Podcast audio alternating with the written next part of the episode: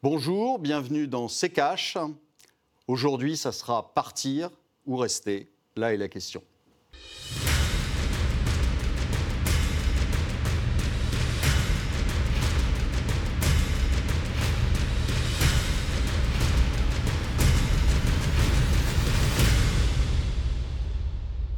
Bonjour, aujourd'hui nous allons vous parler du hard Brexit et des conséquences possibles.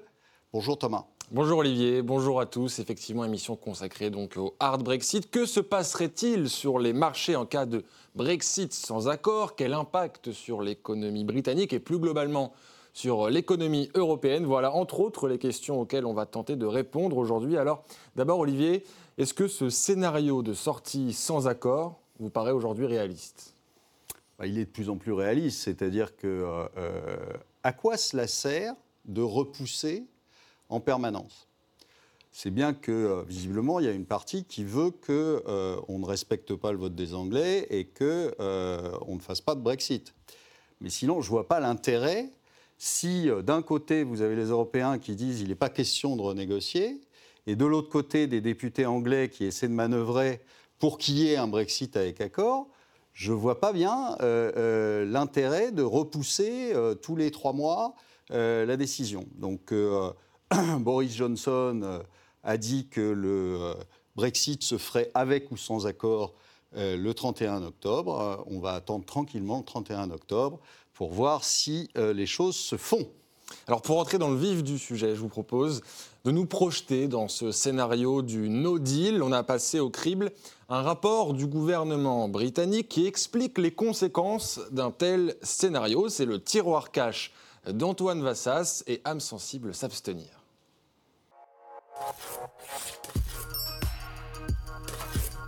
L'opération Yellow Hammer, c'est le nom barbare du rapport explosif que le gouvernement a rendu public. Bon, ok, Yellow Hammer, en fait, ça veut dire bruant jaune, un petit oiseau de l'espèce des passereaux, mais ça n'empêche que le rapport est quand même explosif et veut donner un aperçu de ce qui arriverait en cas de no deal, le Brexit sans accord avec l'Union européenne. 12 domaines clés de l'économie seraient ainsi durement touchés. Le trafic entre le Royaume-Uni et le continent européen chuterait fortement. 85% des poids lourds britanniques pourraient ne plus être en mesure de franchir les contrôles douaniers français, entraînant ainsi une baisse de 40 à 60% du niveau actuel de circulation. Et par ricochet, c'est l'approvisionnement en médicaments, nourriture, essence qui serait touché, entraînant des pénuries. Le rapport affirme aussi que des tensions sociales découleraient d'un no deal, manifestations contre manifestations, tensions communautaires, tout un programme. Le no deal entraînerait le retour d'une frontière physique entre Irlande et Irlande du Nord et pourrait faire émerger un marché noir dans les communautés frontalières, tout en faisant perdre leur emploi à 55 000 Irlandais. Au total, le Royaume-Uni perdrait 5,5 points de PIB verrait son chômage doubler à 7% et une inflation monter à 5,5%. Et puis des pluies de sauterelles tomberaient sur le Royaume-Uni, un raz de marée ravagerait Downing Street et l'eau de la Tamise se changerait en sang. Bon, ok, on en rajoute un peu sur la dernière partie.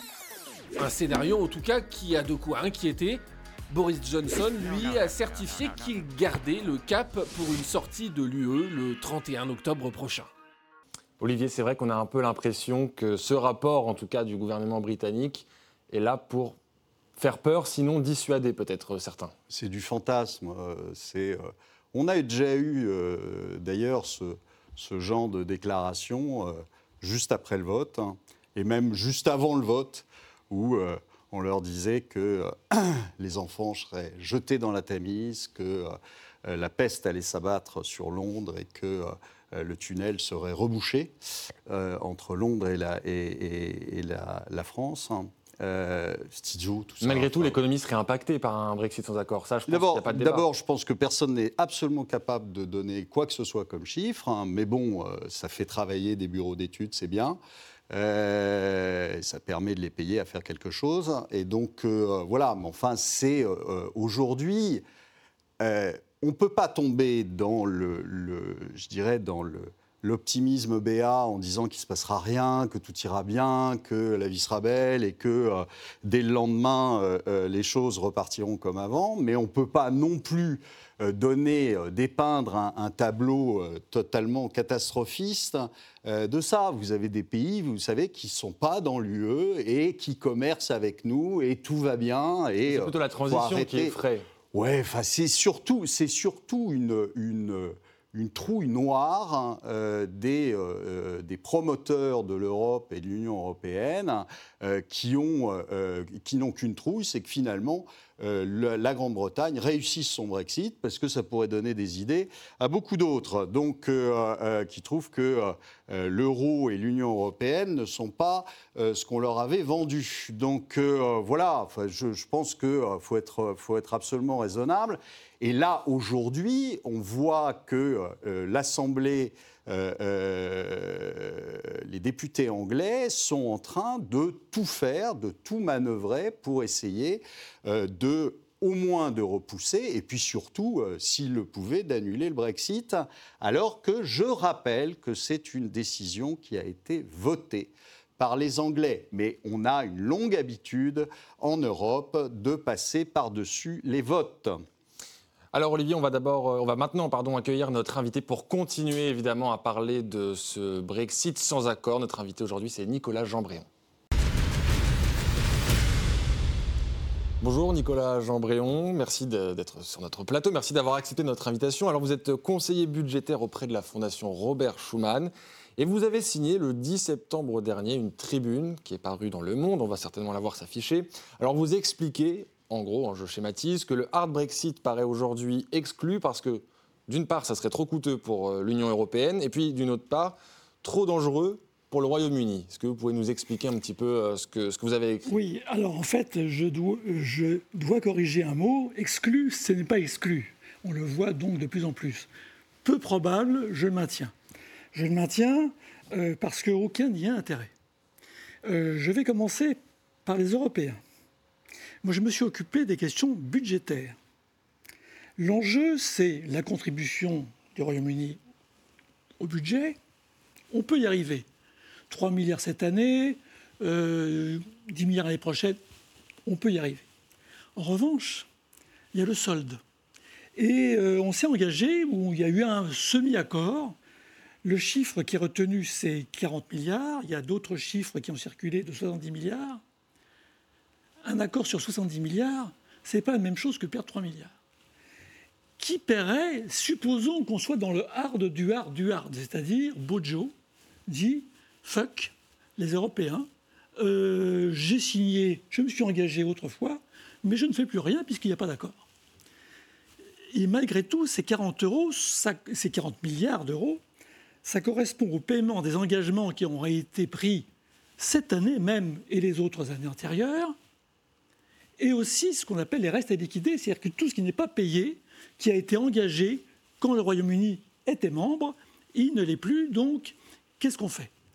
Et euh, ce sont donc des sommes très importantes qui seraient financées par qui? Par nous. Par nous.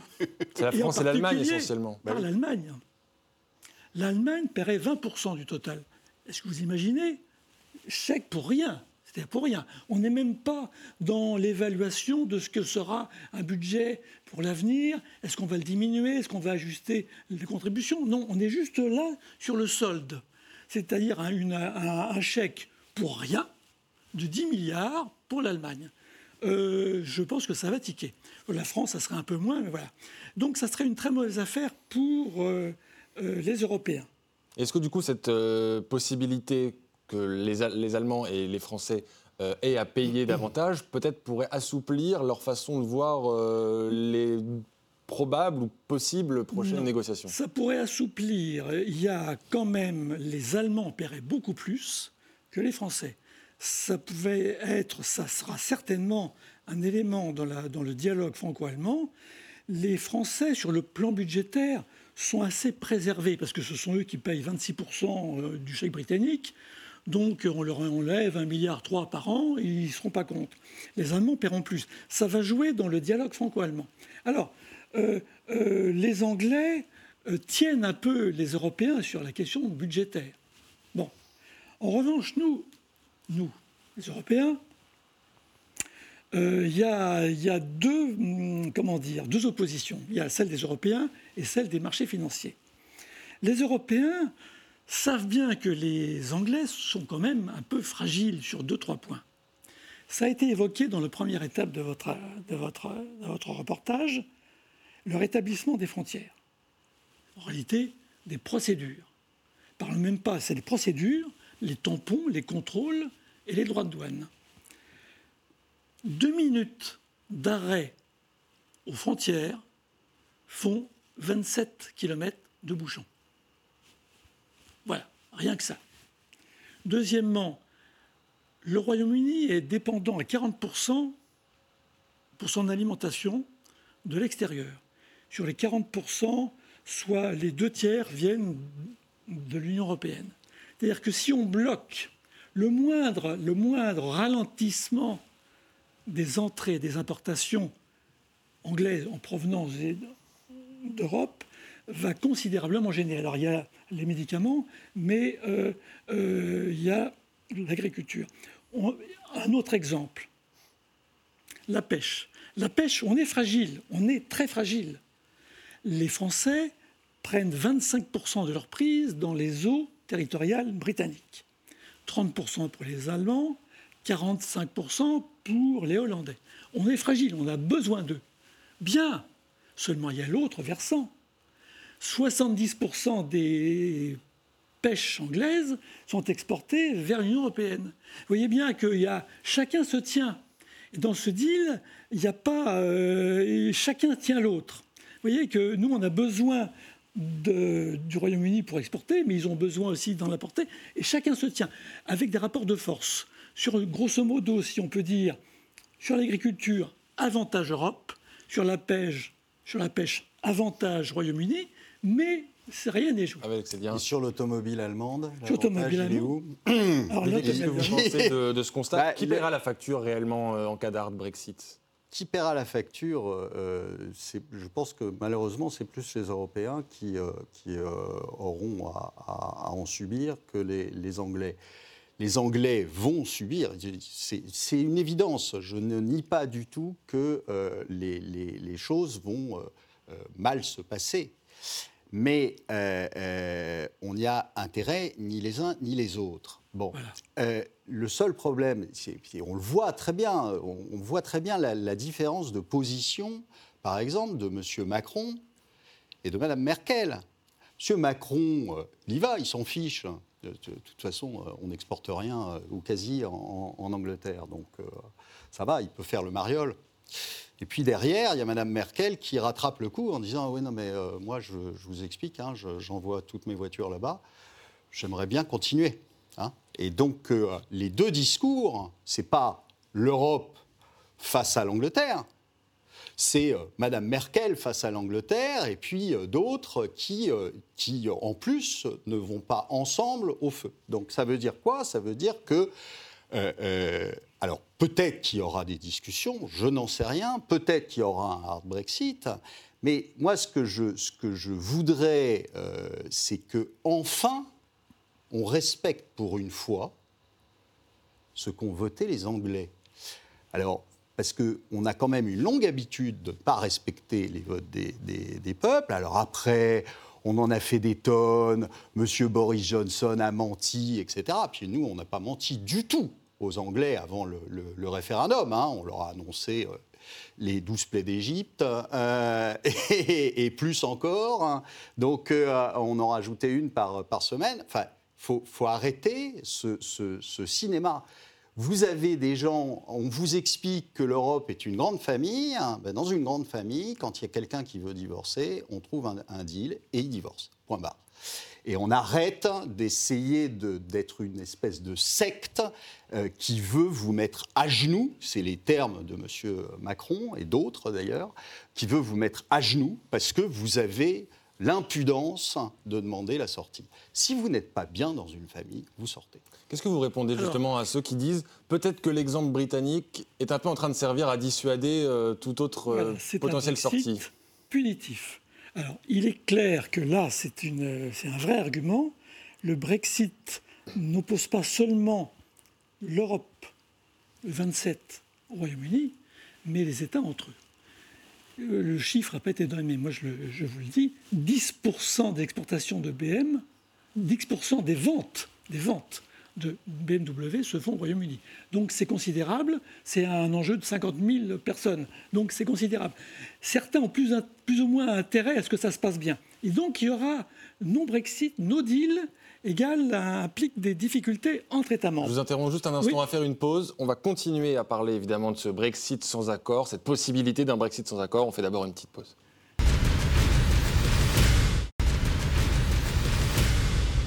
De retour sur le plateau de Sekash, on continue à parler de cette possibilité d'un Brexit sans accord. On est avec Nicolas Jean-Bréon, conseiller budgétaire auprès de la Fondation Schuman.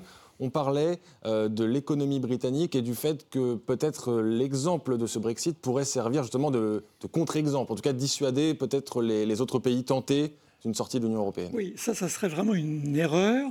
Euh, dramatique, politiquement dramatique. Il ne faut pas que le Brexit soit punitif. On le lit de temps en temps. On le lit de temps en temps.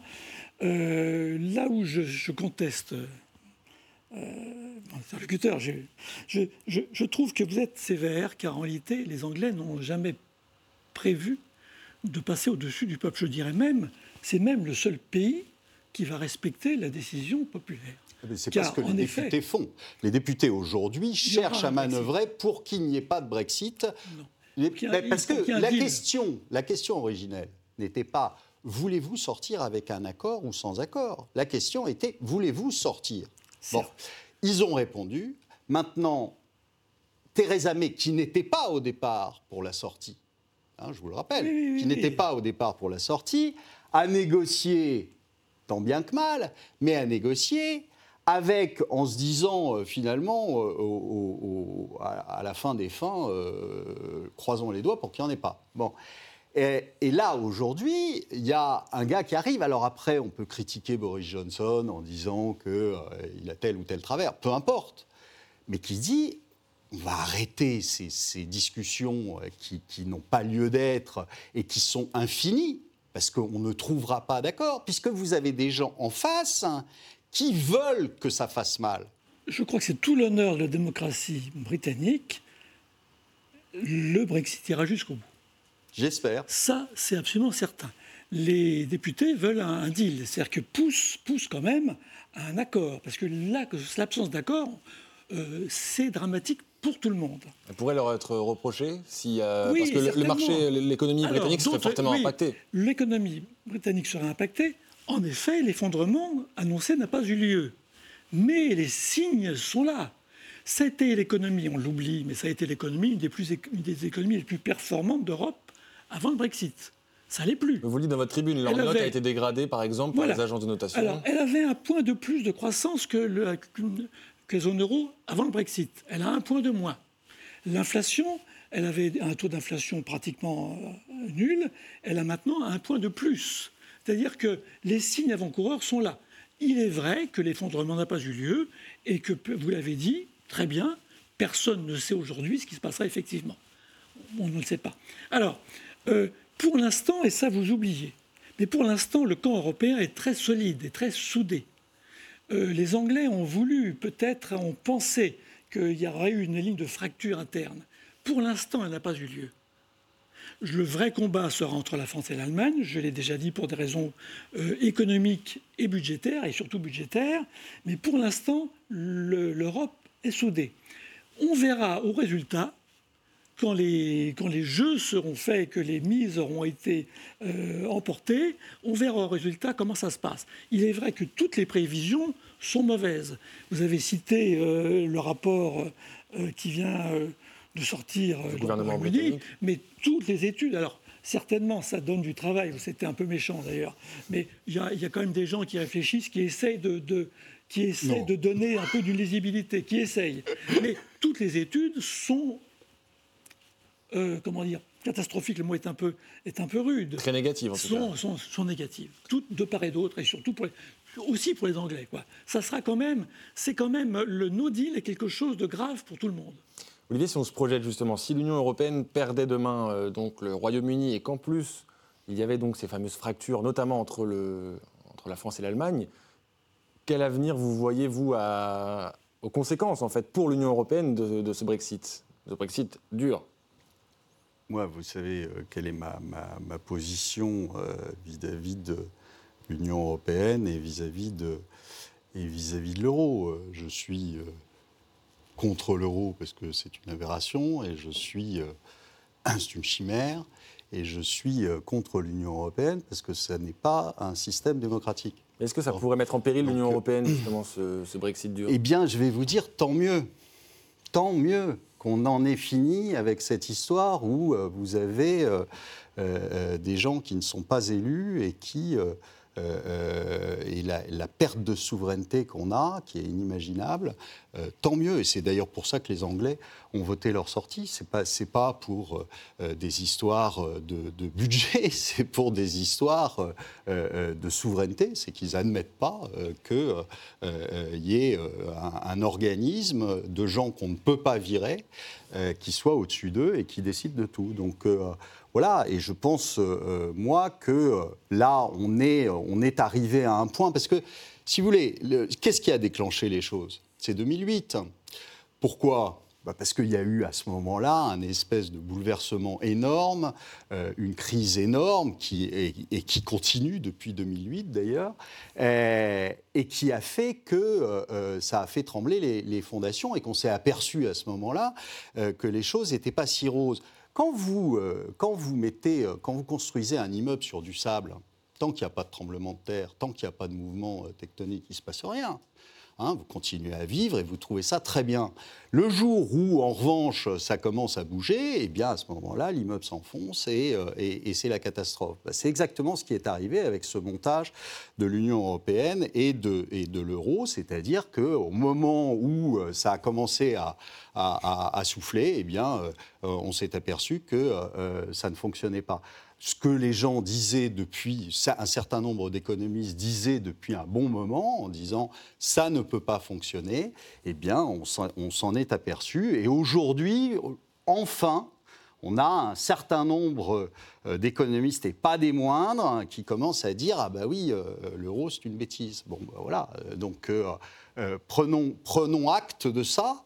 Et euh, euh, moi, après, j'ai rien contre le fait que euh, des pays qui soient ensemble sur le même continent travaillent ensemble et pas sous le, format de l'Union européenne. Mais pas, pas sous le format de l'Union européenne. Nicolas Jean vous qui est pour moi une aberration. Alors, moi, le plus important, c'était le premier argument sur le déficit démocratique.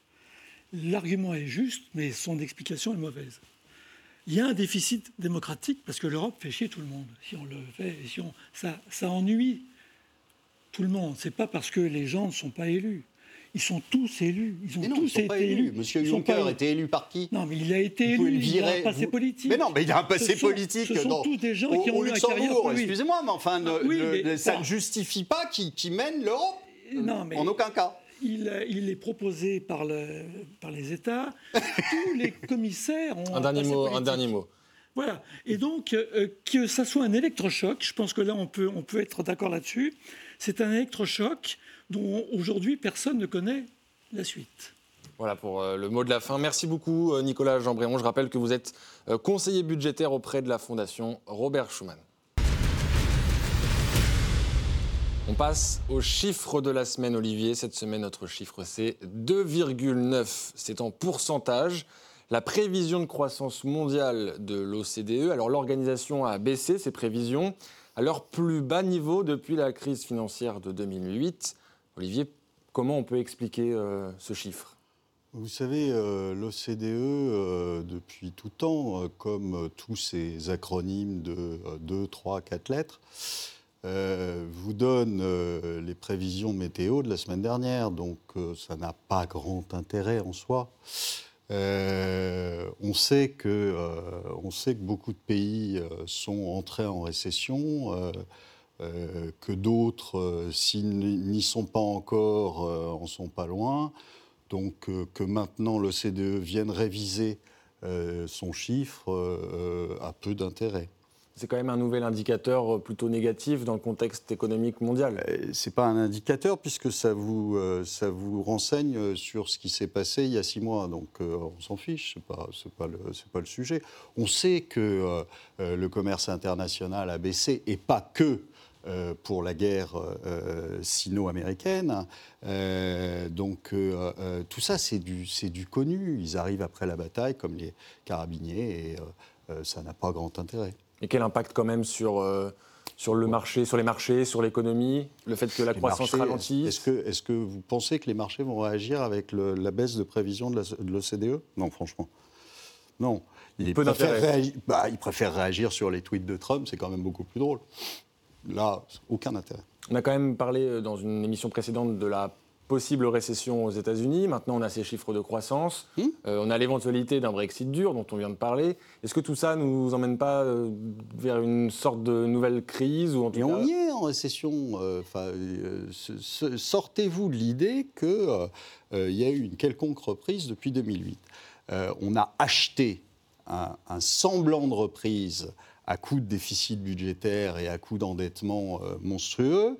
Euh, euh, et, là, aujourd'hui, bah, on arrive aux limites de l'exercice, c'est-à-dire que même ce qui est injecté, finalement, n'arrive même plus à entretenir cette, ce semblant de croissance. Donc voilà, donc on est en, récession. Je vous disais, euh, euh, il, y a quelques, il y a quelques jours, euh, je vous disais à propos de la croissance américaine que très probablement, quand on regarde un certain nombre d'indicateurs qui ne sont jamais regardés par les bureaux d'études classiques, on s'aperçoit que la, récession américaine a probablement commencé dès le dernier trimestre 2018. Donc, je veux dire, il n'y a rien de nouveau sous le soleil. C'est faut, faut faut pas penser que euh, le quantitative easing va relancer euh, les choses. Il ne faut pas penser que les baisses de taux vont relancer les choses parce que c'est des choses qui ne marchent pas. Donc, euh, je vous dis, le CDE, après la bataille, arrive, nous dit qu'il y a 0,10 de moins que son ancienne prévision. Ouais, enfin bon, on les paye un peu à rien faire, quoi. C'est le mot de la fin. Merci euh, Olivier, merci à tous de nous avoir suivis. Je rappelle que vous pouvez voir ou revoir cette émission sur rtfrance.tv. Vous pouvez aussi réagir à cette émission avec le hashtag RTCash. La conclusion, une nouvelle fois, Olivier, elle est pour vous. Écoutez, euh, je pense que euh, on va avoir bientôt sur les écrans le prochain film d'horreur qui va être le Hard Brexit. Euh, espérons que, euh, au final, ça se fasse, euh, comme notre invité nous l'a dit, et qu'on en termine avec ces institutions l'Union européenne qui me font penser, vous savez, à la poubelle jaune qui recycle l'incompétence.